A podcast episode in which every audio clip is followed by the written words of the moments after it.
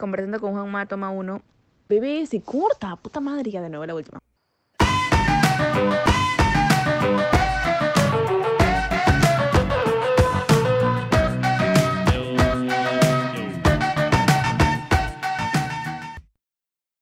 ¿Ya estamos? Sí. Es un, un placer tenerlo por acá. Este, desde hace un par de meses que estaba como que investigando bastante sobre la información sobre el cannabis y encontrar su Instagram para mí fue algo muy gratificante, tener información sobre el consumo medicinal, el consumo responsable. ¿Cómo comenzó este, ese interés por, por generar esa, por así decirlo, información hacia las personas? Eh, bueno, definitivamente, antes que nada, muchas gracias por la invitación, ¿no? Eh, es un gusto poder compartir contigo. Siempre nos hemos enfocado en lo que es eh, educar a la sociedad, no informar sobre el potencial terapéutico de esta planta, ¿no? Nosotros hemos sido eh, criados, culturizados, por así llamarlo, eh, de que esta planta afecta nuestro sistema nervioso central, nos afecta de manera negativa, ¿no? Siempre nos han dicho que mata las neuronas y eso era algo que siempre nos enfocamos en tratar de cambiar, ¿no? Antes que, que comercializar algún producto o que manejar al paciente, nos enfocábamos en todo lo que era transmitir ese tipo de información para que la sociedad se vaya, se vaya capacitando eh, mientras que nosotros eh, brindábamos esta información. ¿no? Ya hoy en día se conocen muchas propiedades terapéuticas de los compuestos que contiene la planta ¿no? Se conocen obviamente las vías y los daños o las repercusiones que pueden tener en consumir o optar por cierta vía, ¿no? Eh, ahí hablamos de la vía inhalada, la vía oral, la vía sublingual, ¿no? la vía transdérmica. Antes solo se conocía la vía inhalada, que era la vía de uso lúdico, de uso recreativo, ¿no?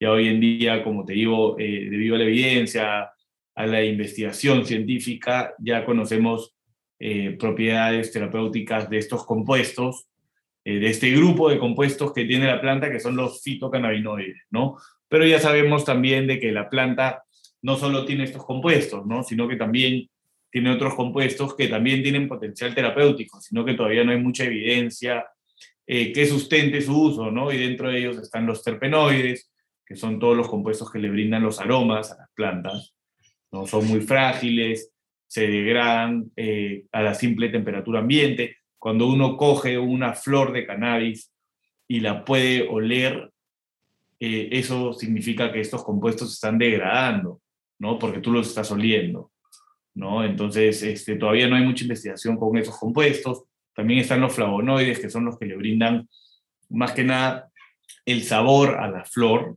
¿no? Eh, y también tiene potencial terapéutico. Entonces, hoy en día no se conoce eh, eh, qué cannabinoide, con qué terpenoide, con qué flavonoide es mejor para, eh, la, para la inflamación o qué, qué compuestos juntos hacen más sinergia que otros, dependiendo obviamente a qué receptores más afinidad tienen. Entonces, es algo que todavía está desarrollando, la verdad estamos en pañales con lo que es esta planta y su verdadero potencial terapéutico, ¿no? Claro, como dijiste, como dijiste al principio, ¿no? O sea, nos han educado de una manera y nos han hecho creer de que la marihuana este, eh, y el uso y el, consumo afectaba en las neuronas, este, lo relacionaba mucho también, he estado viendo un par de documentales con la puerta y otras drogas, ¿no? Pero se ha ignorado de que desde, desde hace muchos o muchos, muchos años se usaban este, esta planta con objetivos este, terapéuticos, con objetivos medicinales, era totalmente legal. Este, habían granjas de cáñamo en Estados Unidos y al pasar de los años se empezó como este, a cerrar todo, ¿no? Como ponerlo en, el, panorama ilegal porque decía que provocaba ciertas cosas y no, no. Pero el, hecho de que ahora estemos dando esta, esta conciencia y, y, este, y esta información sobre realmente que sí ayuda. He escuchado muchos testimonios de pacientes, ¿no? Y, y, algo, que, algo que me gusta mucho son los beneficios del, del, CBD. Bueno, el CBD es un compuesto de la planta, ¿no? Eh, que se ha empezado a investigar más por algunas de sus propiedades terapéuticas. Este compuesto no solo interacciona dentro del sistema endocannabinoide, sino también interacciona con otros receptores que nosotros tenemos dentro del sistema nervioso central y en todo el cuerpo, ¿no? Eh, es por eso que sirve para ayudar a, manejar síntomas de un montón de patologías, ¿no? Eh, es famoso hoy en día en la sociedad, está en su eh, auge, por así decirlo, porque en muchos países, debido a que no tiene acciones psicotrópicas, ¿no? No es regulado, no es regulado como acá, ¿no? Acá para consumir CBD se necesita una receta. También el concepto de que no es psicoactivo está errado, ¿no? Porque sí es psicoactivo, eso lo trato de decir siempre, remarcarlo siempre porque hasta las leyes están mal hechas, ¿no? La ley eh, penal, te estoy hablando, ¿no? La ley penal de cannabis, acá en Perú te, te habla del cannabis psicoactivo y el cannabis no psicoactivo, cuando no existe eso. Me dejo entender el cáñamo, que entendemos que es eh, una familia del cannabis, ¿no? Que contiene eh, un bajo porcentaje del compuesto más psicoactivo, euforizante, psicotrópico, que es el THC, también es psicoactivo. Entonces, ya no quedaría la definición de psicoactivo o no psicoactivo, sino podría ser psicotrópico y no psicotrópico, ¿no? Pero eso está mal estipulado porque estas leyes vienen de hace bastante tiempo y no solo en este país, en muchos países vecinos está establecido así, ¿no? Es, es un concepto errado, hasta muchos colegas lo tienen, ¿no? Porque si hablamos de cosas psicoactivas, ¿no? la definición de, lo de algo psicoactivo es una sustancia que puede atravesar la barrera hematoencefálica. Esta barrera es lo que separa a todo el sistema nervioso central de lo demás de nuestro cuerpo, ¿no? Es como que lo que protege al cerebro, para que lo comprendan de esa forma. Entonces, si esta sustancia atraviesa esa, barrera y causa un efecto, ya sea estimulante o depresor dentro del sistema nervioso central, es una sustancia psicoactiva. Ahí podríamos incluir, por ejemplo, eh, al café, ¿no? Podríamos incluir a la, eh, eh, al chocolate, ¿no? Podríamos incluir a muchos compuestos, muchos alimentos que consumimos en el día a día. Entonces, el CBD, para que a mí como médico me ayude a manejar algunos síntomas de algunas patologías, algunas enfermedades, necesito de su acción psicoactiva, o sea, necesito de que el CBD atraviese esta barrera y cause un efecto a nivel central para poder ayudar a aliviarle los síntomas al paciente. Me dejo entender. O sea, si no fuese psicoactivo el CBD, no funcionaría. Me, me dejo entender, no, no funcionaría para la epilepsia, no funcionaría para la depresión, para la ansiedad. ¿no? Entonces va por ahí, ¿no? Entonces es un concepto que siempre he querido dejar claro para la comunidad de que no es que el CBD no sea psicoactivo, sino que no es psicotrópico, no, no te causa una eh, alteración de la conciencia, por así decirlo, ¿no? Claro, e, e, es muy interesante, ¿no? Porque siempre la, la mayoría de gente, yo también tenía ese concepto de que, el, de que el CBD no era, no era psicoactivo porque no te provocaba, por así decirlo, ningún efecto. No, no si te produce un efecto, ¿no? Sino que no te va a producir esa alteración de la percepción, de las cosas. Claro. De, me, me dejo entender, o sea, eh, no es psicotrópico, a eso es lo que voy. O sea, si, si ingresa al sistema nervioso central, produce un efecto, por lo tanto es psicoactivo, ¿no? Pero no te altera esa percepción de las cosas, del movimiento, del espacio, entonces no llega a ser psicotrópico, cosa que el THC sí, los opioides también, ¿no? Eh, eh, son dos cosas totalmente distintas, ¿no?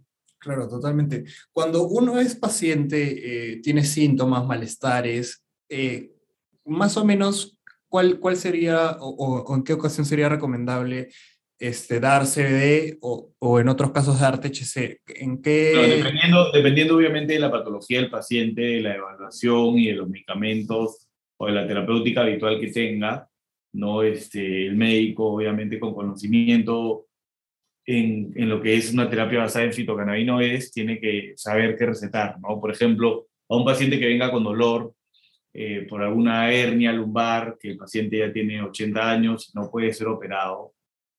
Este, ese tipo de pacientes ya viene con una historia de estar tomando, por ejemplo, tramadol casi todos los días, ¿no? Y a esos pacientes eh, no se le puede comenzar un tratamiento con CBD, ¿no? El CBD no le va a hacer ni cosquillas, me dejo entender, ¿no? Pero en cambio, si viene un paciente que tiene dolor, pero que recién está empezando, que recién se le ha diagnosticado fibromialgia, se puede intentar, ¿no? A manejar con, con este compuesto, ¿no? El CBD más que nada sirve para pacientes con epilepsia, pacientes con insomnio, pacientes con ansiedad, ¿no? Eh, para eso ayuda bastante debido a donde actúa. El THC sirve más que nada para este tipo de dolor crónico o dolor oncológico o a pacientes que vienen por náuseas y vómitos y pérdida de apetito asociada a la quimioterapia, ¿no? Este, a esos pacientes les va bien una dosis de, de THC, ¿no? Nosotros también utilizamos algunas veces terapéuticas mixtas, ¿no? Que son algunos secretos en, en base a nuestra experiencia de la terapéutica que utilizamos, ¿no? Claro, totalmente. Este, en una de las entrevistas que, que, te hicieron, comentaste que en el 2019 empezaste tu internado y a raíz de eso empezaste como en, la, en, en el Hospital Naval y creo que ahí fueron tus primeros pacientes con los que empezaste a tratar la marihuana medicinal. O sea, no, no, nosotros veníamos estudiando lo que es el cannabis hace alrededor de 7, 8 años. Eh, realicé mi tesis de, del cannabis y la percepción que tenían algunos colegas con lo que se legaliza y las propiedades terapéuticas de esta planta. Eh, presentamos algunos protocolos de investigación en la universidad, los cuales en su momento eh, no era legal la planta, no era legal para su uso medicinal, en los cuales fueron denegados ¿no? los, los protocolos de investigación para poder investigar más acerca de la planta.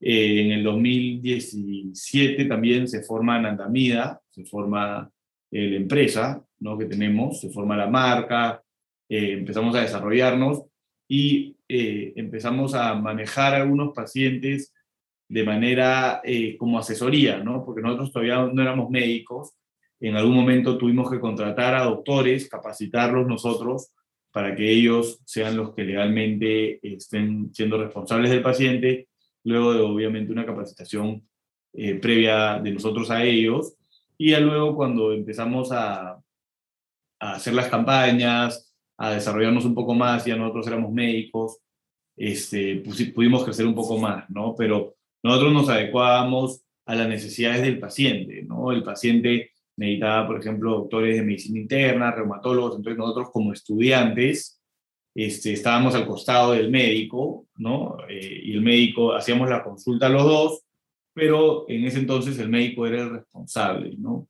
Y hoy en día nosotros ya médicos ya no necesitamos a, a, que un médico sea responsable, sino nos hacemos responsables nosotros mismos de los tratamientos que nosotros damos, ¿no? Nosotros al día de hoy ya tenemos más de 2.500 pacientes tratados con cannabis, ¿no? Este, cada vez son más, cada vez eh, las personas se abren más al, tratamiento, creo que la parte educativa está haciendo efecto, ¿no? Las personas ya son un poco más conscientes a, los compuestos de la planta, a las vías de utilización de esta planta, ¿no? que no todo es bajo la vía inhalada, fumándolos, sino también hay otras vías que son saludables ¿no? y que tiene, eh, bueno, mucho más eh, oportunidad de obtener los beneficios que utilizando esa vía. ¿no?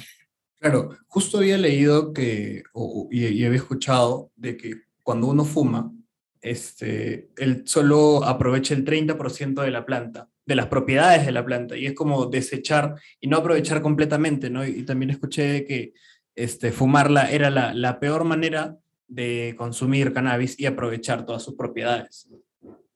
Sí, así es. O sea, cuando uno la, la fuma, utiliza esa vía, este, la mayoría de estos compuestos se empiezan a degradar, ¿no? Se queman, ¿no? Entonces no se llegan a, a consumir, no llegas tú a consumir. ¿no? Como te dije, el 70% aproximadamente se pierde porque se quema y se hace ceniza.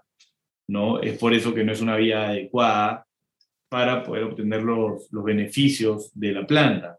¿no? Además, la temperatura que se utiliza va obviamente a irritar toda nuestra vía respiratoria y pues, posteriormente podría desarrollar en alguna enfermedad respiratoria, ¿no? O sea, no, no es tan común esto como los fumadores de tabaco, porque el fumador de tabaco aproximadamente se fuma de 10 a 20 cigarros al día, ¿no?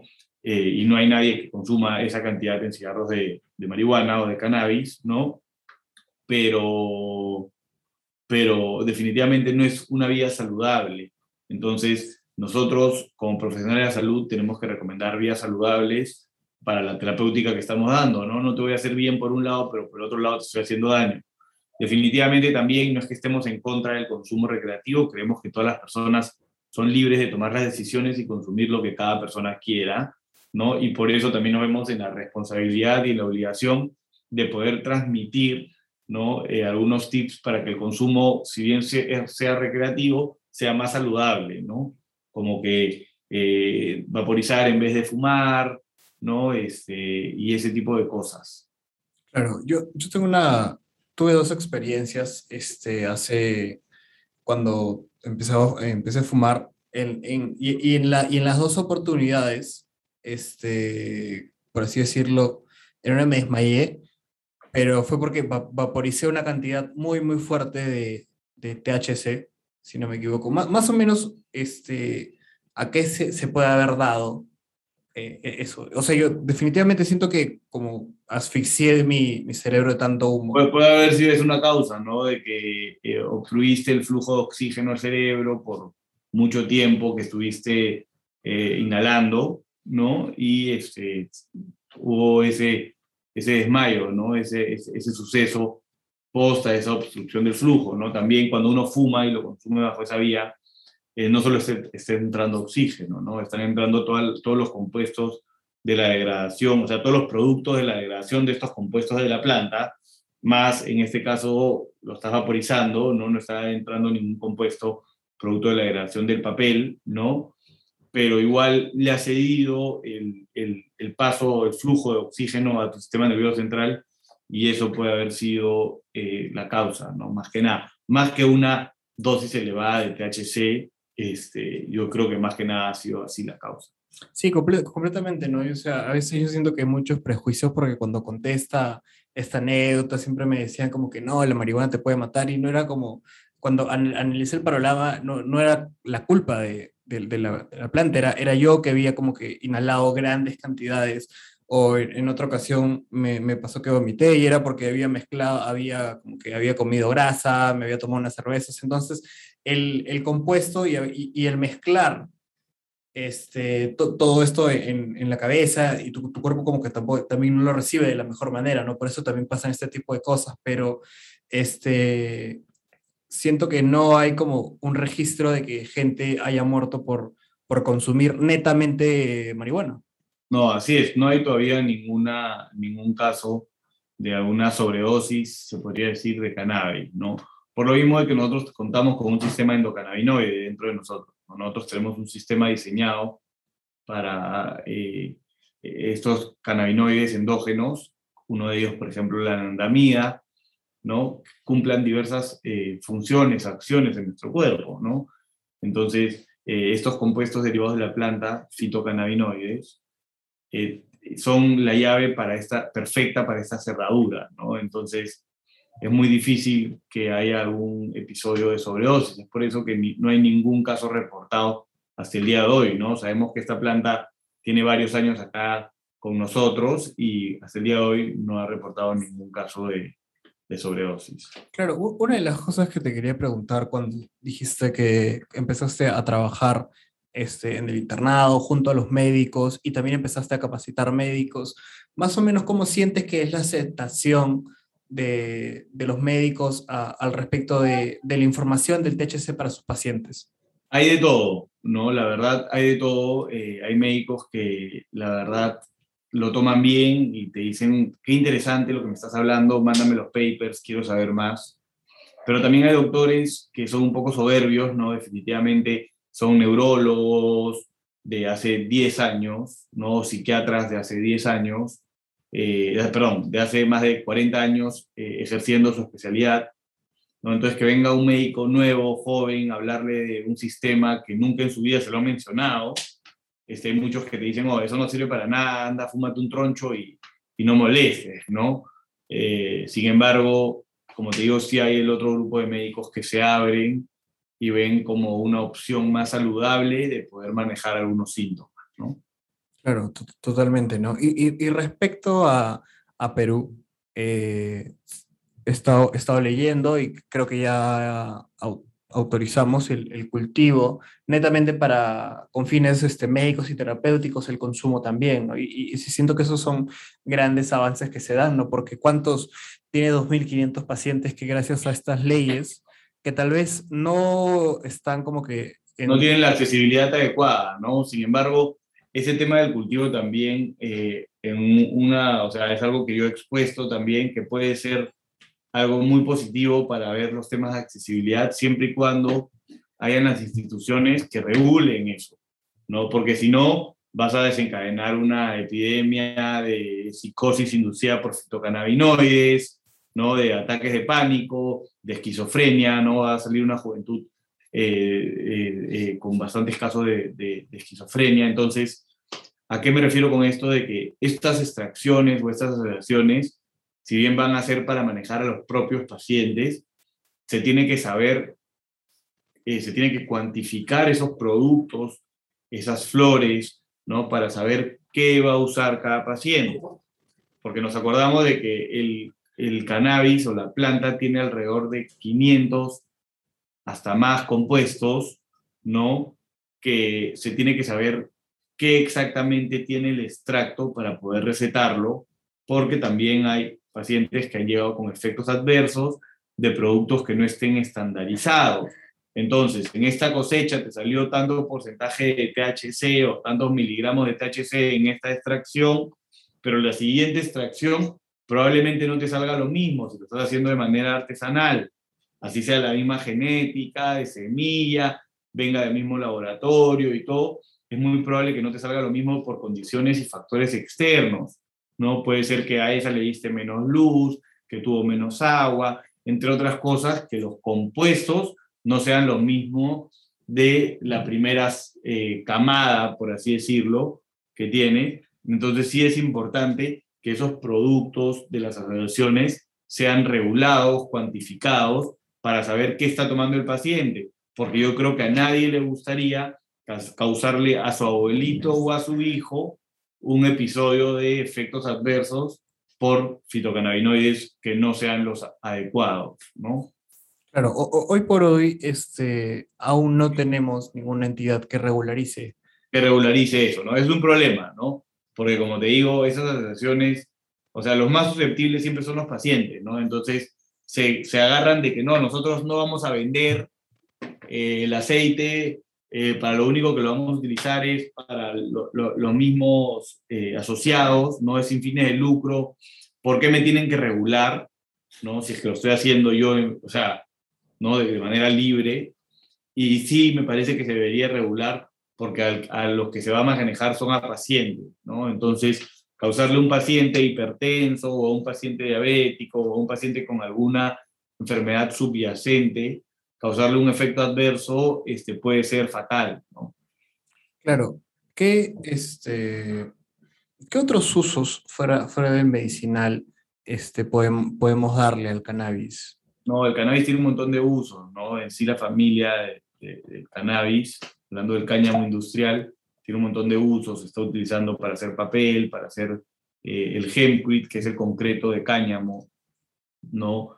Eh, fibra de cáñamo, están haciendo barcos, carros. El primer carro que Ford hizo fue de cáñamo, ¿no? Y le he dicho biodiesel de cáñamo, ¿no? Te dejo ese dato para que ahí lo chequees, ¿no? Sino que luego este, vieron de que esta industria se iba a comer, por así decirlo, a las otras industrias y es por eso que estigmatizaron y criminalizaron de esa forma la planta. Claro, totalmente. Y, y también ese es el tema, ¿no? Porque al, por así decirlo, en estos momentos, legalizar la planta, promover el uso medicinal, regularlo, va a hacer que miles de empresas farmacéuticas dejen de vender sus, sus productos, ¿no? sus pastillas, sus, sus, sus ampolletas y, y, todo esto que puede ser muy, muy costoso, tal vez a, comparación de aceite de CBD o otro consumo de cannabis.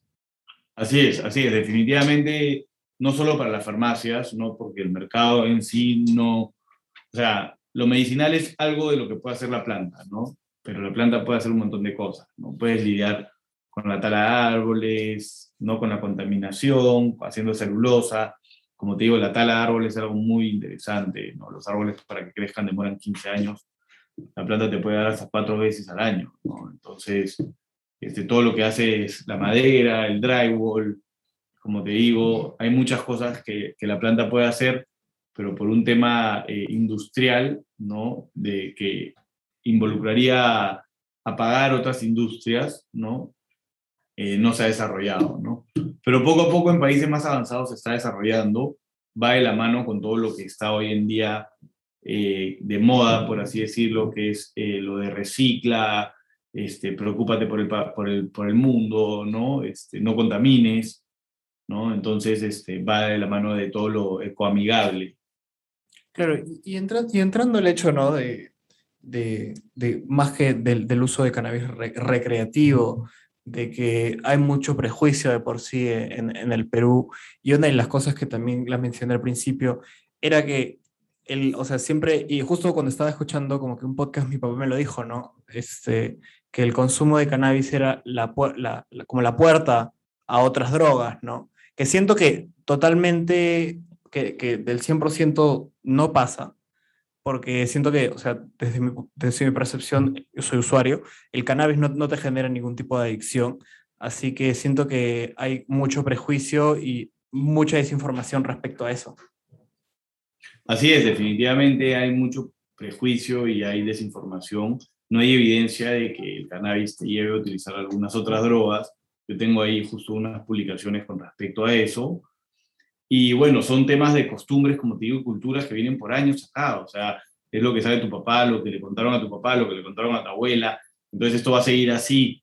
Me dejó entender la policía sacando eh, como criminales a los cultivadores de cannabis. Entonces, esto, por así decirlo, un complot contra la planta, ¿no? Entonces, me pareció bien importante al inicio del desarrollo del, del proyecto del cannabis eh, medicinal, del proyecto de Anandamida, eh, educar primero, informar a la población y ya poco a poco luego este, ir introduciendo el tema de las consultas, integrar las consultas con distintas especialidades médicas, ¿no? Este, que es muy importante eso, ¿no? Tener un neurólogo con eh, un médico que maneje fitocannabinoides para los pacientes con epilepsia, ¿no? Tener un psiquiatra con un médico que maneje fitocannabinoides para los pacientes con depresión, con insomnio, con ansiedad, ¿no? Siempre es, es, es bueno tener esa, esa, integración de distintas áreas para irte a la guerra con todo, ¿no? Uno va a la guerra no solo con la pistola, va con la pistola, el tanque, la bazooka, la metralleta, ¿no? Entonces, cuando llega un paciente en andamía, lo vemos más o menos así, ¿no? Este, hay veces también que llegan pacientes que no son aptos para el manejo con cannabis, ¿no? Y se les deriva al psicólogo y al nutricionista para que bajen de peso, porque la ansiedad los ha hecho subir de peso. No siempre tampoco es cannabis, ¿no? Cannabis claro. es para algunos y no para todos. Claro, es muy interesante lo que dices porque te ha tocado pacientes en los que has visto el caso y no necesariamente eh, hayas, hayas, hecho una receta de, de THC, de CBD claro. o, o recomendado este tipo de cosas, ¿no? ¿Qué, qué otras alter, alternativas le dan a estas personas? Dependiendo del paciente, ¿no? Dependiendo de la patología que tenga el paciente, ¿no? Si vienes con ansiedad y sobrepeso, te voy a recomendar que vayas al, al psicólogo y que vayas al nutricionista que tenemos ahí en el centro, ¿no? Este, si el psicólogo te evalúa y cree que necesitas ser psiquiatra, vas al psiquiatra, ¿no? Este, ¿no? Si vienes con dolor por hernia eh, lumbar y estás con sobrepeso, también te mando a rehabilitación física. Nosotros tenemos ahí rehabilitación física y tenemos también nutricionista para que te haga una dieta para que disminuyas el peso. O sea, todo va relacionado. Me dejo entender, tenemos reumatología también, entonces si viene una paciente con artrosis que está recibiendo un tratamiento para, para su enfermedad reumatológica, lo mandamos al reumatólogo para alinearnos y hacer sinergia para dar un tratamiento óptimo para el paciente, ¿no? Pero completamente. Justo vi en una de tus publicaciones en donde hablabas sobre eh, los efectos de consumir cannabis en la adolescencia, ¿no? Porque me imagino que hay muchos este, niños, adolescentes que sufren de, de, epilepsia, este, que tienen estas enfermedades, ¿no? Y al tratarlos de jóvenes, no sé si más o menos hay efectos contraproducentes a largo plazo? No hay evidencia de que tra tratando a pacientes, por así decirlo, pediátricos con fitocannabinoides hayan efectos eh, negativos a largo plazo. Sin embargo, el paciente tiene que eh, ameritar su manejo, ¿no? O sea, no, lo vas a, no vas a manejar a cualquier paciente con fitocannabinoides, como te digo, hay muchos que no son aptos. Eh, yo recomiendo, eh, si es que el paciente no es apto para utilizar fitocannabinoides, empezar a utilizarlos después de que se ha desarrollado todo el sistema nervioso central, ¿no? Eh, para no afectar a su desarrollo, ya sea estimularlo para que se desarrolle más o menos, prefiero de que sea post ese término de, de desarrollarse, ¿no?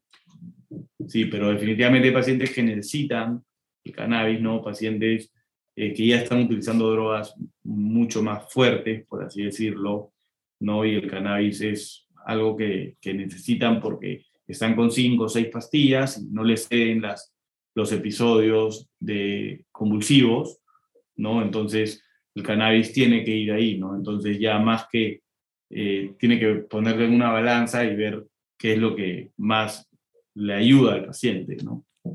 Claro. No, sé si también, justo estaba viendo algunos, este, algunas conversaciones donde hablaban sobre los, los hongos, los beneficios de, de, los hongos. sí, pero tiene, tiene, tiene muy poca evidencia todavía, ¿no? Este, todavía no tiene evidencia para que yo como médico pueda recetártelo. Claro.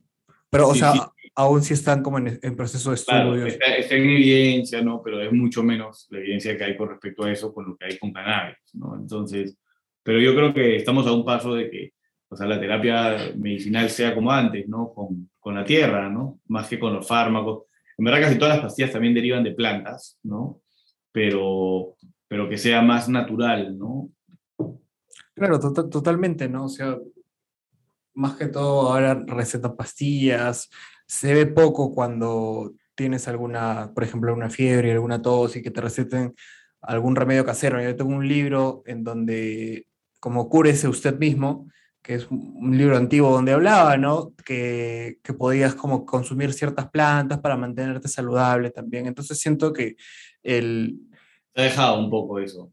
Sí, bastante. Por, porque ahora, justo también creo que tenías una, una comparación entre el ibuprofeno con, con el, CBD. Claro, con el CBD.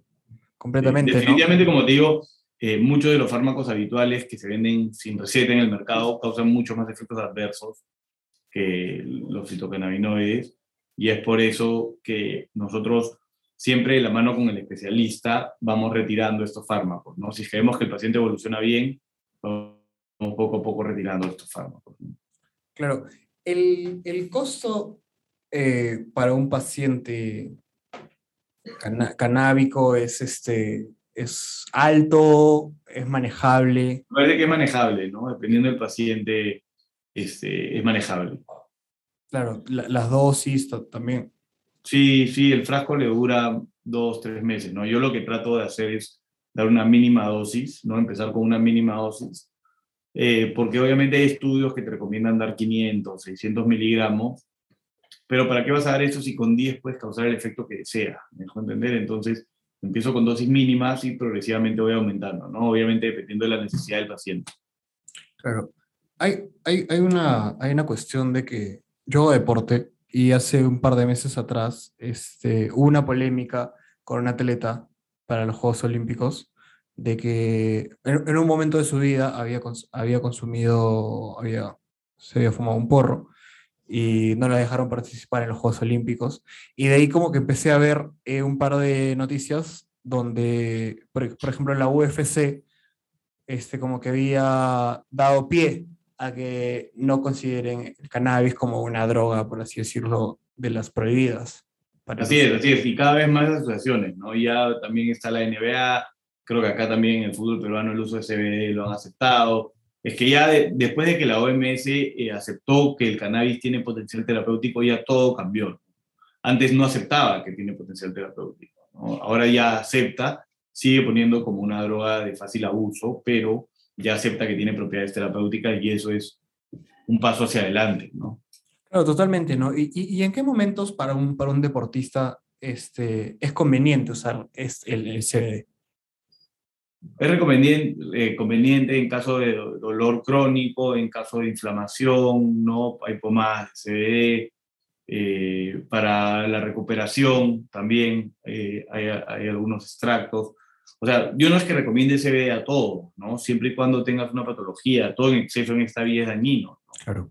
Entonces, este, o sea, no es que yo recomiende CBD para los deportistas, sino que si el deportista tiene lesiones, porque es un deportista de alto rendimiento, esto definitivamente te va a ayudar con el dolor, con la inflamación, con la recuperación, entonces es algo positivo para ti, ¿no?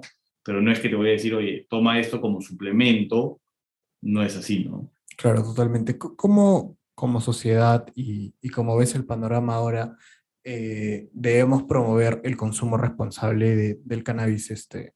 Bueno, creo que en ese tema hay, hay mucho que desarrollarnos como sociedad, ¿no? Primero porque eh, cuando tú te pasas eh, cuando tú invades mi, mi, por así decirlo, mi espacio, ya te estás excediendo y pasando tus límites, ¿no? Entonces, me parece que sí se debería regular el consumo lúdico, el consumo recreativo, con estas asociaciones o clubes sociales, donde todos los que estén yendo a estos clubes vayan a consumir, ¿no?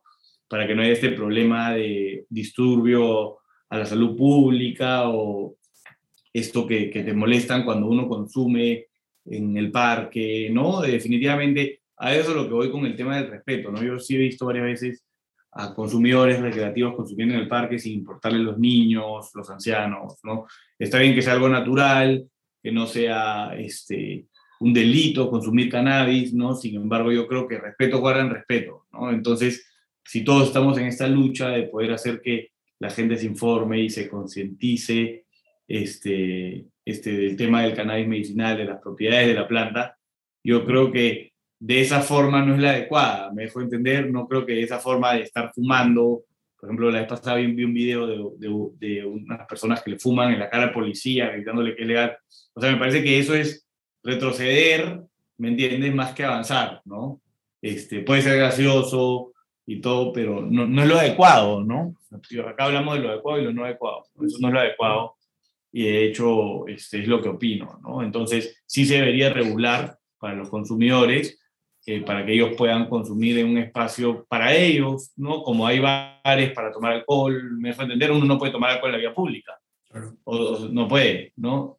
Entonces, lo mismo para el cannabis, ¿no? Claro, e, e, e, es muy cierto que dices de respetar los espacios públicos, ¿no? Porque de una u otra manera, cuando uno fuma, el humo que bota también tiene, tiene compuestos de, del THC. Y de una u otra manera, si, si tú estás, pasas, eh, el humo se queda un par de segundos, alguien pasa, lo, lo inhala.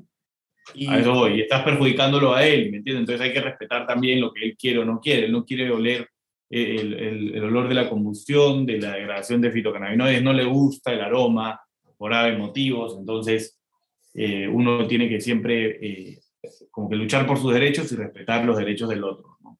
Claro, completamente, ¿no? Este, muchas, muchas gracias, este, doctor, por, por haber venido acá al podcast. Eh, muy agradecido con, que nos haya dado esta información sobre el consumo responsable, sobre los beneficios que tiene la marihuana eh, medicinal como uso terapéutico y sobre el consumo responsable. También siento que este, como usuarios eh, a veces damos, en vez de, de, querer progresar o querer avanzar con este, con este tipo de acciones, retrocedemos y hacemos de que creo que la gente aún siga teniendo muchos más prejuicios respecto a la planta. Así es, pues, ¿no? Ese, es un problema, como te digo, ¿no? Es un problema. Claro, completamente. Bueno, doctor, muchas gracias por su tiempo. Este, voy a estar dejando sus, sus redes este, en la parte de la descripción para que puedan buscarlo, cualquier duda, cualquier cosa que necesiten. Ahí va a pasar su Instagram. Perfecto, encantado, un gusto. Muchas gracias a ti. Muchas gracias. Hasta luego. Hasta luego. Chao. Gracias, gracias por llegar a esta parte del episodio. No olvides suscribirte y seguir el podcast en Spotify, Apple Podcasts y YouTube. Todos los martes y viernes hay nuevo contenido disponible. ¿Eso es todo lo que tenía que decir o hay algo más?